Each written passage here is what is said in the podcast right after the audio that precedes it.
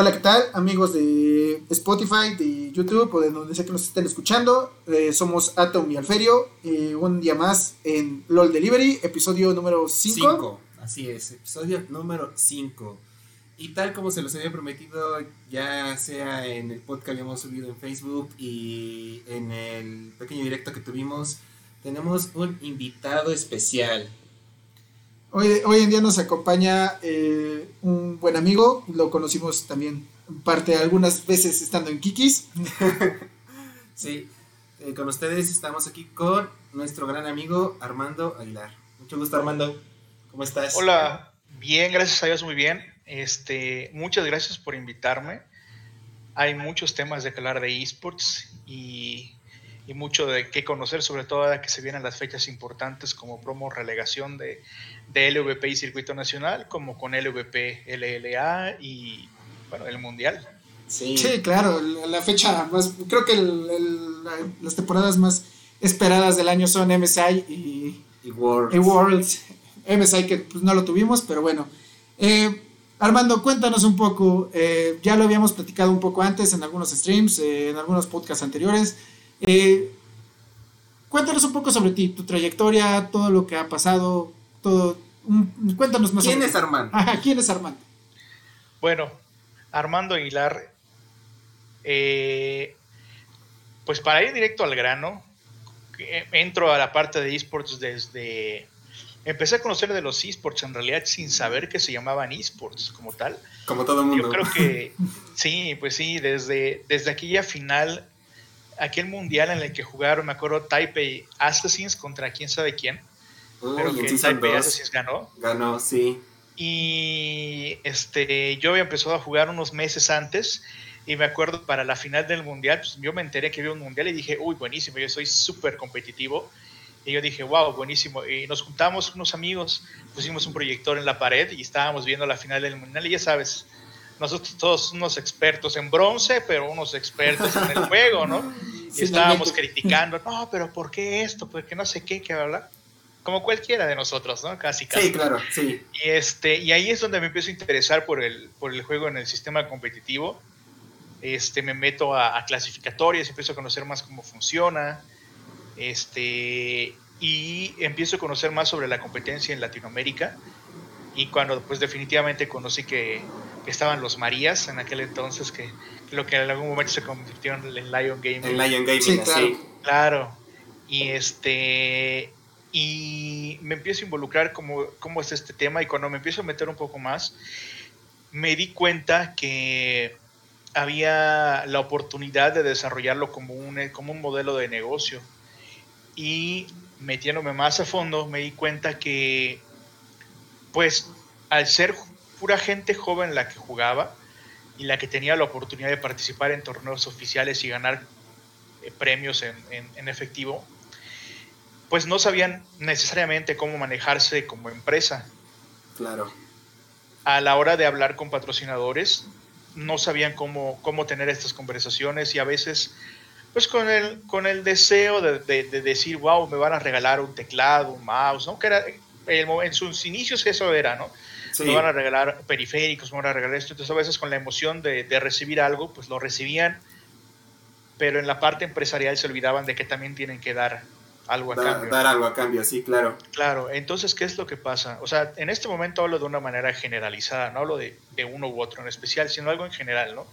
Entonces, ¿qué es lo que pasa? Me di cuenta que varias empresas pues se, se terminaban decepcionando un poco de decir, vaya, quise apoyar esta iniciativa y pues, no, no, no funcionó como, como, como esperaba.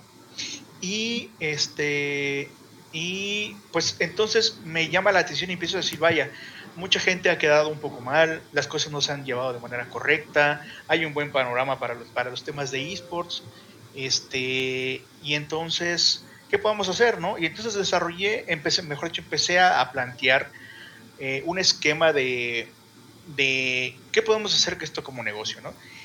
Y pues gracias a Dios, desde antes de haberme metido a temas de esports, yo ya tenía experiencia dirigiendo empresas. Trabajé para diferentes bancos en México eh, de manera local, de manera regional y de manera nacional. Entonces tuve cargos que tenían pues la necesidad de, de, saber manejar personal, de saber ser líder de, de, un área, de, de gente, dirigir toda la empresa en algún momento. Y pues esto me lleva a mí a, conocer un poco más de cómo hacer ciertas cosas y cómo no. La diferencia era que al traspasar eso de un mundo de negocio, de un esquema de negocio tradicional a un esquema de esports, que era algo nuevo, pues ahí fue la traba, ahí fue donde vienen todos los, los golpes, ¿no?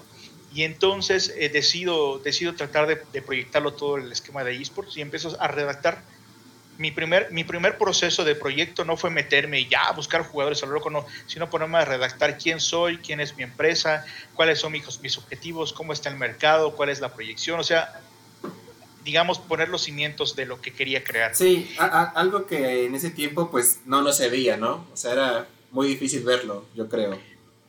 Claro, porque pues en su, te digo, en su mayoría pues los que juegan son jóvenes, más chavos, y por supuesto no están en la obligación de saber nada de negocios a esa edad, pues están en la secundaria, la prepa, pues es normal que no lo sepan, pero era un paso importante que tenían que tomar. Sí, claro, con el futuro, ah, viéndolo ya perspectiva futuro, viendo como que esta perspectiva de estos son los nuevos deportes electrónicos que se van a jugar, esto es lo, lo nuevo que va a empezar a llegar, estamos hablando de que es una oportunidad de crecimiento de, de, oye, esto puede ser el nuevo fútbol, esto puede ser las nuevas ligas de básquetbol, entonces, obviamente, así como los jugadores en su momento de fútbol, a lo mejor nunca empezaron tampoco sabiéndolo, pero ahora un jugador que quiere entrar como que a una liga grande o entrar eh, en un fichaje de un equipo grande, tiene que tener todo este trasfondo de saber a qué se está metiendo, creo que era exactamente lo mismo. O sea, es algo completamente similar. Sí, tal cual como lo dices. Ahora, hoy en día, para que un jugador pueda ingresar a un equipo de primera división, pues tiene que pasar filtros, tiene que tener experiencia. En aquel entonces no existía primera, segunda división, existía el competitivo como pudiera llevarse y pues los que estaban ahí son los que llegaron y adelante, ¿no? Es como pensar en el fútbol. Tú hoy en día, digamos, tienes un hijo o eres un chavillo, pues te vas a meter a las fuerzas básicas, ¿no? A, lo, que, a lo que en tu ciudad existe de aquel equipo profesional que está en la Ciudad de México, por decir así, ¿no? Por ejemplo, Chiapas y tiene su ahí escuelita, escuela básica de las Chivas, ¿no? Y por ahí entras y vos, ahí te metes y ahí empiezas y empiezas a crecer. Y es como hoy en día en los esports, los chicos empiezan a tener equipos de este, para, pues desde el Clash, que en el mismo LOL se abrió, empiezan a tener sus equipos, empiezan a saber lo que se siente la tensión de la competencia, la emoción. Y, y de ahí dices, no, pues ya subí a diamante, creo que puedo empezar a meterme en equipo de circuito. O sea, recorren un camino, ¿no? y entonces entonces ya esto se empieza a volver algo más profesional, ¿no? Y es cuando decido pues crear el proyecto de, de Authority Esports, que fue la organización de esports que tuve en su momento. En aquel entonces yo ya tenía un tiempo haciendo streams, yo hacía streams todos los días, como ocho horas todas las noches, de 8 de la noche como a las 3 de la mañana, 2 de la mañana, estaba ahí, a veces hasta las 4 de la mañana, y ahí estaba yo, dale y dale y dale, de broma en broma y troleada en troleada en mis rankings, pero pues nos divertíamos, ¿no? Y entonces eh, entro a, participar en esto de, los esports y yo les dije a las personas que veían mi stream, chicos y chicas, ahí no existía el chiques, porque no había esas cosas raras de hoy. este, entonces yo les digo, oigan, este, pues tengo este proyecto, ayúdenme a ponerle nombre. Y varios dieron nombres, pero hubo un chico, mira, es algo que lamento mucho no me acuerdo quién era, cómo me gustaría saber quién era, porque aunque ya no existe el proyecto, le dio nombre. Y, y en los comentarios en el grupo de, de LOL, en el grupito de los, del stream que, hicimos un grupo de Facebook, ¿no? Y él comentó Authority Esports y yo dije, wow, me gusta porque representa autoridad y la autoridad es justicia, legalidad, transparencia, o sea, valores que yo, que yo quería representar, ¿no? Sí, sí, sí. Y yo dije, wow, me gusta. Y me, me, me da mucha pena no recordar quién era, porque me gustaría acercarme a él y decirle, oye, muchas gracias, ¿no? Porque por supuesto que supo él que, que, que, ese fue el nombre, porque en ese mismo momento, en esos días, se, se, dio ya el nombre oficial y se desarrolló el logo y todo, las redes y todo. Pero a mí me gustaría saber quién era él y volver a decirle gracias, ¿no? Porque él le dio nombre a un proyecto que hoy forma parte de la historia de mi vida, ¿no? Ni modos, no me acuerdo. Ojalá que si llega a ver esto o escucharlo. Exacto. Sí. Claro. Y entonces ahí es donde surge el tema de, de Authority Esports, ¿no? Y, y, contacto a una diseñadora y le digo, oye, quiero hacer esto y que una alita, no sé Y me dio una idea, me puso una alita ahí media rara, bonita, pero media rara. Y yo dije, oye, ¿y qué pasa si la duplicamos y la ponemos así? Y se crearon unas alas así, ¿no? Y yo dije, ¡ay, qué loco! ¿no? Y me gustó. Y ahí adoptamos el logo y empezamos a competir en lo que era este circuito de leyendas, ¿te acuerdan? Sí, claro. Sí sí, sí, claro. El, mítico circuito de leyendas. yo siempre veía el competitivo, o sea, bueno, eh, eh, en aquel entonces en la página de LOL te aparecía el circuito de leyendas, quiénes iban a participar. Sí. Nunca me imaginé que yo iba a estar ahí, ¿no? Y así empezó, empezó a darse la historia. Formé un equipo, pasaron desgracias con el roster, ya que estaba todo listo, yo unos días de que se cerrara. La persona, el primer jugador que contacté, que es el que me ayudó a, formarlo, se desapareció y se llevó a los jugadores y a todos. Yo me quedé sin ah. jugadores. Gracias a Dios se pudo formar otro equipo. Tristemente no era el equipo deseado en el sentido de, del compañerismo, la actitud dentro del ambiente laboral, si lo quieres resumir así. No era el mejor, pero logramos clasificar a lo que sería ya oficialmente el, este, pues el circuito, ¿cómo se llamó? No? Circuito de leyendas ya, este, pero lo quisieron hacer, lo hicieron de una forma oficial, ya formal, como lo que era la Challenger Series de NA. Ajá, Entonces tuvimos que hacer un contrato con Riot Games, firmar, hacer contratos para los jugadores, ofrecer salarios, etcétera, ¿no? Y entonces ahí reestructuramos el roster para poder, pues, depurar ese tema de las, de las actitudes muy difíciles que había, porque tuvimos que meter hasta psicólogo y todo eso. Y ya, y ahí empieza la historia de, lo que fue esto, pero pues para, sé que les puedo contar todos los detalles, pero nos vamos a tardar más de una hora y sé que vamos con tiempo, pero en resumen, Authority Sports comienza, dos veces llegamos a la final de promoción relegación para subir a primera división, dos veces perdimos, dos veces perdimos, este, y, y, ni modos, ¿no? No era el momento. Y después de jugar por una relegación, pues al día siguiente jugábamos contra el siguiente peor equipo, ¿no? En su momento de la, de la LLA, o como se llamaba en aquel entonces. La LLA. La Liga, de, la Liga Latinoamérica Norte. Ajá. Exacto, efectivamente. Y y perdimos también. perdimos también. Jugamos contra Dash Nine, me acuerdo. Y pues estaba difícil. O sea, Dash Nine podría haber estado en penúltimo lugar si tú quieres, pero era Dash Nine, no, no era sí. nada. Sí, ya, ya, ya, eran equipos de. Ya era un equipo de por sí consolidado. O sea, realmente en ese, en ese año, en ese split, tuvo un mal split. Pero pues la organización ya tenía años. Sí, exacto.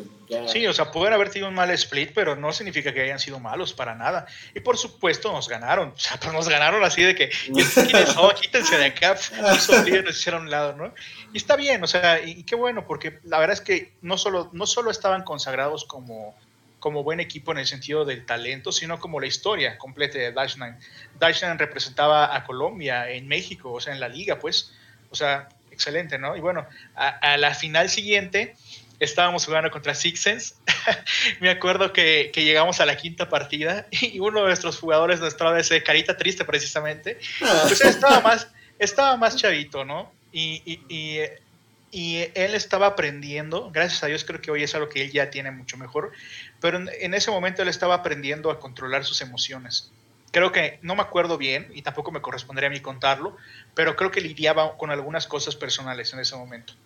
Entonces, este, mucho lo ayudamos en, ese sentido emocional y no solo, no solo mi persona, más que nada uno de mis socios, eh, Pollo, que también del Kikis, ¿no? Ah, sí, claro, Pollo. el buen ya ven que mis dos socios se convirtieron, eh, fueron Beto y, Pollo, este, En, este, proyecto. Entonces Pollo eh, le ofreció pagarle estudios también, le ofreció pagarle sus estudios de, de la prepa porque no la tenía en aquel entonces y, se le buscó la manera de apoyar, ¿no? Pero eso es otra cosa. Entonces en la parte emocional, él como que se estaba luchando mucho y lo estaba haciendo muy bien, la verdad.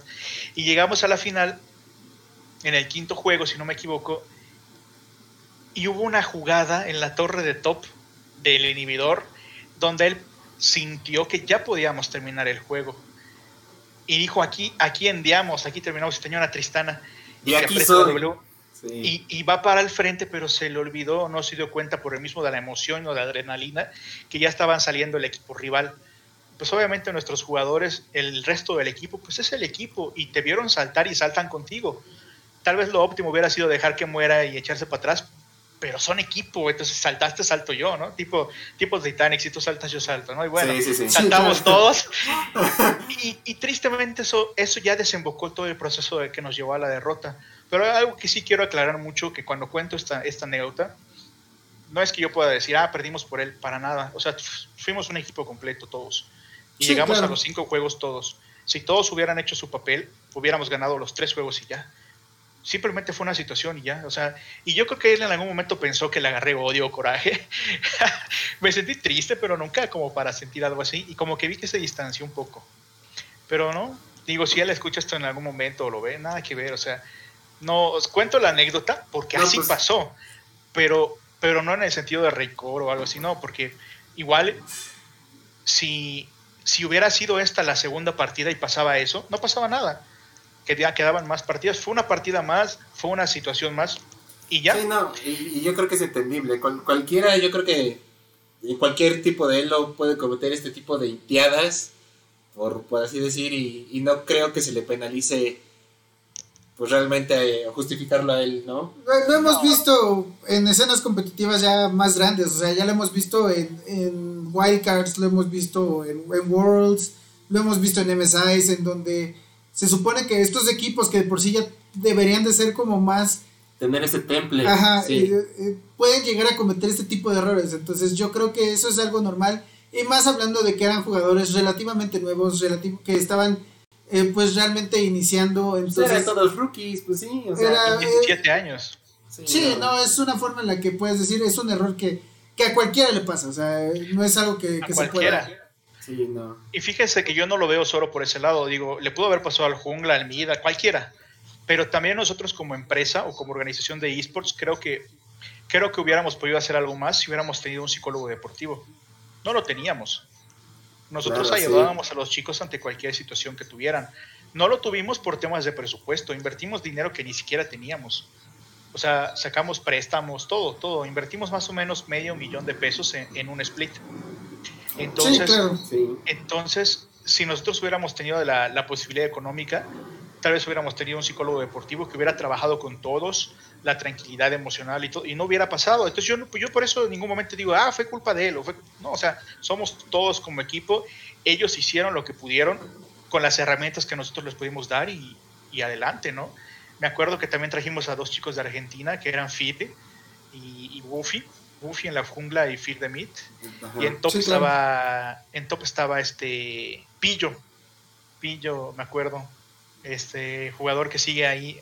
Todavía eh, jugó en Infinity, jugó en Eastorm, ahora en la LVP. Y este, y así.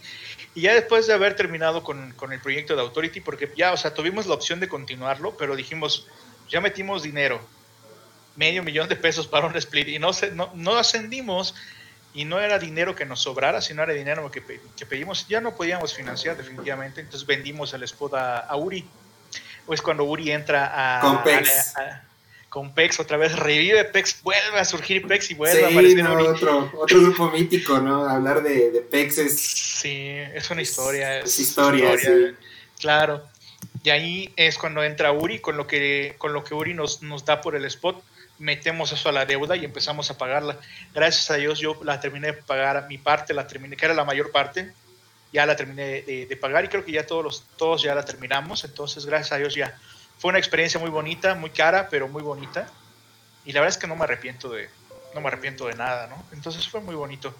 Y ahí es cuando entré a, trabajar a, a Just Toys, cuando, los, cuando fuimos a Brasil, este, cuando, cuando volvimos a participar en, en lo del Logitech Challenge, cuando fuimos a Brasil, ahí conocí a Bellersen, y, este, y así varias cosas más, y luego con la Nahuac, que es otra historia, que llegué cuando estaba en, en cero todavía, y salía de ahí cuando ya tenía nueve divisiones, cuando ya habían ido a, a Tailandia a, representar a la universidad en el Mundial de Free Fire, o sea, fueron cosas muy bonitas y buenos logros.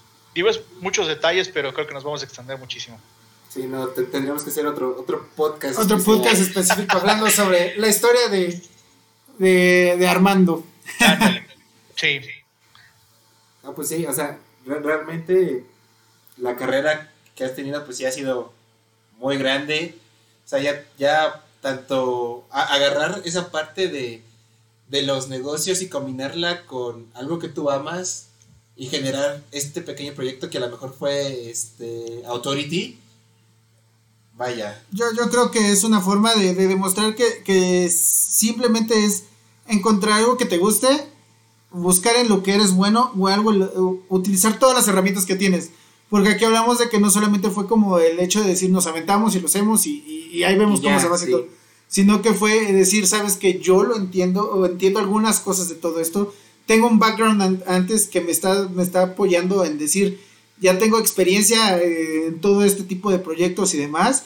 Entonces, con base en esto, puedo eh, plantearme la idea de que esto es algo tangible. Yo ya estoy viendo que esto es algo que puedo lograr, algo que tengo posibilidades de hacer. Entonces creo que todo esto es lo que, lo que al final genera eh, el tener un, equipo o un modelo, en mi opinión, mucho más adelantado a lo de la mayoría de los, de los equipos amateurs que estaban en, ese momento con, ustedes. Entonces, la verdad es que es bastante impresionante, es bastante, bastante admirable más que nada. Sí, pues fue, fue eh, una historia muy bonita. Digo, de ahí ya estuve apoyando un equipo del EVP de Perú, pero ya en cosas como consejos y administrarles el equipo, pero ya era algo más básico, ¿no? Y, este, y hoy en día pues ya no trabajo con ninguna, con ninguna organización de esports. Eh, muchas de las organizaciones pues ya tienen un, un, equipo de trabajo formado con el que se han adaptado o que tal vez ellos pues, lo han forjado y está bien. Este, y actualmente pues yo ya hago cosas que no tienen nada que ver con esports. Lo único que hago que tiene que ver con esports es jugar LOL y ganar y perder. Pero del resto ya no hago, este, ya no hago más que, que dedicarme a la agencia de que tengo de publicidad digital y desarrollo de software. Este, y así, eso. Okay. ok, perfecto. Bueno, mira, hablando de la LVP. y, eh, hablando de carita triste. Y hablando de carita triste. Hablemos un poco de, de, de, esta promo relegación que se disputa, me parece que este fin de semana, el sábado y domingo, 19-20. Eh, eh, tenemos a Estral Gaming y eh, tenemos a Undead Gaming. Por parte de la VP. Por la, uno por parte del campeón del norte, otro es campeón regional del sur.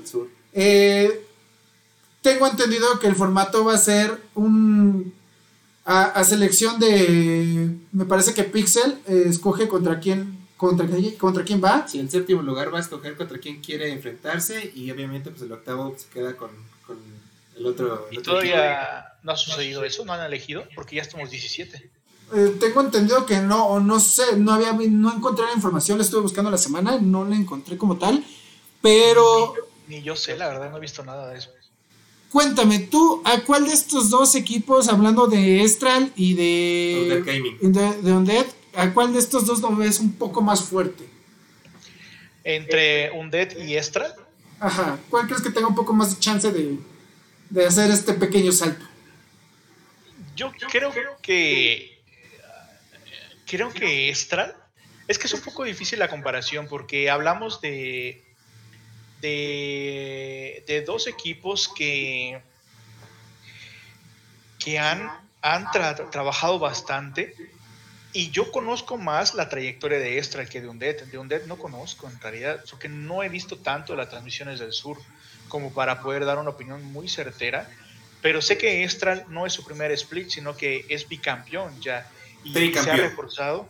Tricampeón, ¿no? Sí, de, del LVP. Entonces imagínate, ya ha ganado tanto que nos está diciendo ya voy a subir, ¿no? Y de Undead no sabría decirte porque no he visto las transmisiones, las transmisiones de Latinoamérica. Pues mira, de, de, de Undead lo que podemos saber es que le ganó al favorito del sur, que es 9Z, y realmente también el equipo de 9Z ya estaba igual, pues se puede decir que bien formado, 9Z era el, iba a ser el bicampeón, iba, y Undead se alza como el caballo negro en la región del sur. Pues fíjate que eso es interesante porque hablamos de que superó al, al que pretendían que fuera el representante de Latinoamérica Sur, ¿no?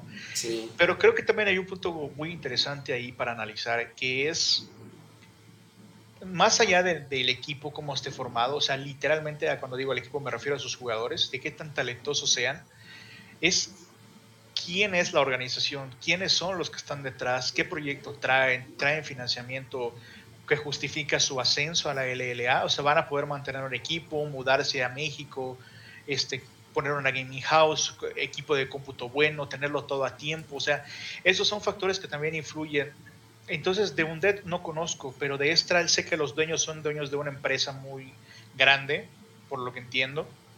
Este, entonces, si pueden pagar un coach como Soren que tuvo experiencia suficiente en LLA y en ah. Mundial, y si pueden tener un jugador como Liquid Diego, como Nersur, o sea, si tienen la posibilidad de hacer estos pagos y tener una gaming house, eh, buenas, buenos equipos de cómputo, creo que definitivamente pueden ser una empresa que pueda mantener un buen equipo en el LLA y que pueda estar ahí.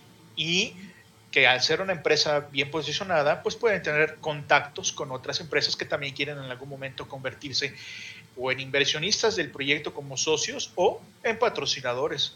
Ese es el caso de Estral, pero no conozco el caso de Undead. Ok, sí, mira, tengo entendido que, eh, bueno, a como yo la veo, ahorita estaba investigando un poco, eh, no se han definido las partidas, no se sabe todavía quién va a jugar contra quién. Supongo que el día de mañana se va a hacer el, el volado o algo. Sí. sí. En, en, este caso, Pixel toca, toca pues elegir. Por el hecho de que quedó eh, mejor entre los dos splits. Y yo, le, yo, yo quisiera preguntarle exactamente a Pixel qué equipo podría elegir. Yo creo que Pixel va a elegir un Dead. Yo voy exactamente de lo mismo. Siento que de los dos, igual hablando por trayectorias, por nombres y todo lo que Armando nos acaba de comentar, siento que Estral es un equipo bastante de, no me lo quiero, no me lo pues, quiero topar. Pues es que, es que todos los jugadores ya pues tienen pues un recorrido ya, ya sea en, la LLA como tal o la LLN que fue y tanto en la LVP pues tenemos... ¿Quién es el otro equipo? Perdón, ¿quién es el otro equipo que está después de... Furious. Furious. Furious Gaming. Ok, yo creo que definitivamente Pixel va a elegir a Undead y, y este le va a jugar contra Furious. Yo, yo lo presiento. ¿Por qué? Porque si. O sea, Furious hubo un momento en que estuvo en primer, lugar en la tabla, ¿no?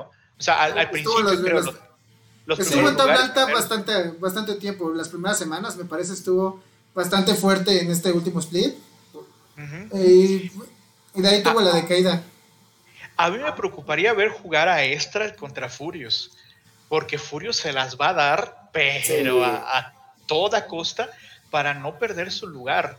Yo no, yo, o sea, ahí está este, ¿cómo se llama este chico de Costa Rica, el soporte? Se me fue su nombre.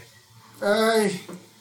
Se me fue su nombre, pero es bueno, o sea, es un buen soporte. Se me fue su nombre, ay. Se me fue el nombre, pero bueno. y está este chico, está este chico que también se me fue el nombre, pero ah, no body, no body. No body. Era el mid laner en su momento de Dash Nine. De Dash Nine, sí. Entonces, o sea, el coach es este Wico. Wico lo conocí cuando trabajando en Justice para cuando fuimos a Brasil y ese tema. Este. Baula. Pero, Baula, ese mismo. Entonces, eh, Wico hizo un buen trabajo. O sea, hizo un buen trabajo para haber mantenido el equipo en su momento. Si no se pudo mantener el equipo, ya es otra cosa. Tal vez está aprendiendo muchas cosas porque, porque eso es, no sé si es su, no sé si fue su primer split como coach en el LLA, creo que sí. Pero es entendible que esté, que, o sea, que esté aprendiendo cosas y además está trabajando con un equipo que están como adaptando para funcionar de la mejor manera, entonces es normal. Y yo creo que definitivamente en todo este tiempo, ellos, ellos, aunque no se haya hecho público y aunque no lo hayan tenido que avisar ellos a Riot, de seguro ellos ya tienen en mente contra quién van a jugar y están preparándose contra Extra. Yo lo presento así. Yo también lo siento. ¿Cómo? Yo también lo siento así, o sea, a mi opinión era la misma de... Eh, bueno, viéndolo eh, en ese aspecto, Furious yo creo que... Mm, perdón, a Pixel no le convenía o tenía un poco más de riesgo la partida contra Estral y prefieren quitárselo de encima mandándola a Furious. Pero también con el desarrollo y, la fuerza con la que jugó Furious, siento que, se va. se, se, va. O sea, Furious va a defenderse con las garras y con las Furious por, por mala suerte llegó a promo relegación, porque realmente no tenía por qué, o sea, si hubieran jugado un poquito mejor el primer split, no hubiera pasado eso. Rayos, no sé, ya se puso bueno. Ya me emocioné más. porque, porque definitivamente Furious va a luchar a capa y espada y con hasta las garras para mantener su lugar, no lo dudo. Pero Estral no viene fácil. No, pero aún así, o sea, Estral no viene fácil. Tiene a Liquid Diego, tiene a Nersul, Carita que ya tiene varios años, aunque no en primera división, pero ya tiene años de experiencia, ya sabe, ya sabe manejarse mejor tiene Aquasonic ah. y, y, esto, o sea, no, no están jugando. ¿A quién tiene? A, a tiene, en, en tiene a Cell. A Tiene experiencia en el Sí, Cell es muy bueno. De poca, mucha, la que quieras, pero tienen la experiencia. Entonces, y están dirigidos por Soren. Están a un nivel de un equipo, pues ya pues, querían entrar a LLA. Entonces, va a ser un choque ahí de titanes en, en, ese momento que va a estar muy bueno ver. Porque yo veo muy difícil, honestamente veo muy difícil que, que Pixel elija a Estral. No lo veo, no lo veo eligiendo a Estral. ¿Qué opinan ustedes? No, yo tampoco lo veo viendo, escogiendo a Estral. O sea, sería muy, muy estratégico. Eh, si quisieras, bueno, lo, lo, vamos a poner así. Si yo quisiera darme al tú por tú y decir, bueno, yo siento que elijo a Estral porque lo veo como el equipo bueno y ganando puedo, reforzar a, mis jugadores, decir sí podemos, sí se puede, o jugarlo de forma más estratégica. Me voy contra el más débil, en este caso sería un Dead, y igual, o sea, aseguro mi, lugar. Claro, más que nada, yo lo veo como Pixel es un equipo que, está en séptimo lugar, sí es cierto, pero que está eh, promo merecido, o sea, que era justamente lo que hablábamos, él está eh, en promo eh, de manera donde no tuvo un split muy bueno, realmente no hubo nada como muy relevante por parte de Pixel en este último split. Es un equipo que yo creo que sí era el equipo más débil de, toda la, liga durante el split, fue el equipo más débil, el equipo más inconstante. Entonces, pensando en eso, yo diría, sabes que no tengo la seguridad o yo no tengo la certeza de decir voy a poder agarrarme un tú por tú contra un equipo que como bien lo, lo estás mencionando, tiene el roster de un equipo con buenas posibilidades de mantenerse en la LA. Y también mucho, mucho influye el tema anémico. Porque, o sea, tú como Pixel estás muy bajoneado por el lugar que tienes. Porque nadie quiere llegar a, esas instancias. Mientras que por otro lado, tienes un, team anémico, eh, pues de, ya estamos, ya ganamos nuestra copa, ya ganamos nuestra serie del norte ya nada más nos falta este pasito y ya. O sea, y yo creo que ellos, lo ven con todas las, de, todas las de ganar. Tanto Astral como un Dead, yo creo que ahorita están viéndolo como con ojos de es el último paso, es el último empujón, es el último que tenemos que hacer. Y anímicamente yo creo que están más fuertes que, que en ningún otro momento de la carrera de, durante los splits, porque es como el hecho de decir, ya es el último, o sea, ya es el último pasito, el último empujón que necesitamos para crecer a la, a la organización un poco más. Yo esto lo veo como las técnicas de guerra. Las tácticas de guerra. Si yo soy el equipo que tiene que jugar promo relegación para salvar su lugar, voy a trabajar emocionalmente en mis chicos toda la semana, todas las semanas que falten, para motivarlos y que su perspectiva no sea, ching, tengo que salvar el lugar, sino vamos a demostrar quiénes somos, vamos a demostrar por qué estamos, o sea, motivas a la gente. Entonces, puede ser que nosotros en este momento los veamos como el equipo de que, sí, pues ya vienen mal, no sé qué, pero, pero es la, quién está manejando el equipo, cómo lo están manejando, qué están preparando y qué tan intencionados están en mantener su lugar. Porque estar en primera división te cuesta más o menos mínimo como un millón de pesos por split. Por buen, un buen equipo te cuesta. Entonces, ¿cómo generas tus recursos?